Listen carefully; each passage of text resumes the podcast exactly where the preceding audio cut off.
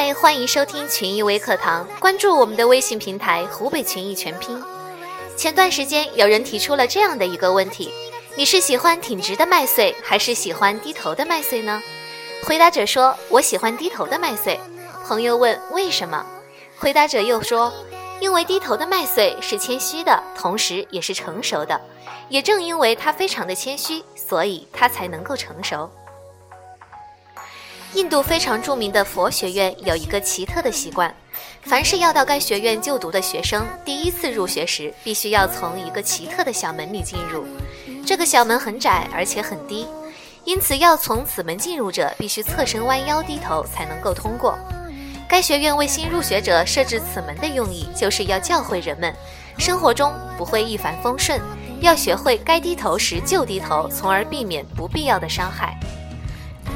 听说在柳传志的办公室就有一尊低头的铜牛，当时在铸造铜牛的时候，让他选择昂头还是低头，他选择了后者。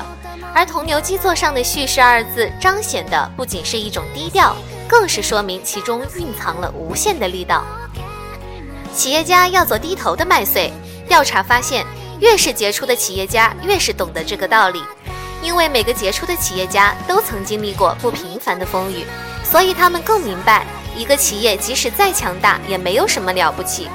所以企业家朋友要能屈能伸，守安人在屋檐下，不得不低头，杜绝小不忍则乱大谋的得不偿失的冲动之举。如果你不小心做人，就很容易树敌，就有可能随时不知什么方向的鸣枪或暗箭给盯上。当然，这种低头并不是毫无原则的，对原则性的利益之事必须据理力争。李嘉诚就做得很不错，所以他的事业越做越大，就越是非常的小心，甚至不想让人感到自己的存在。所以史玉柱在大起大落又大起之后，深刻地总结出了民营企业的十三种死法，而且现在变得非常的小心。所以黄明深深感叹企业家不好当，更有一些企业大佬生意已经做得非常好了，外界对他的姓名却稀有人知，至今都是潜水冠军。尤其是中小企业的老板，举头看市场，低头思做人。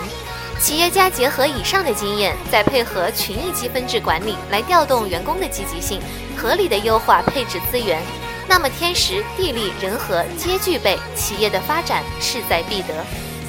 好了，以上就是给大家分享的企业管理故事。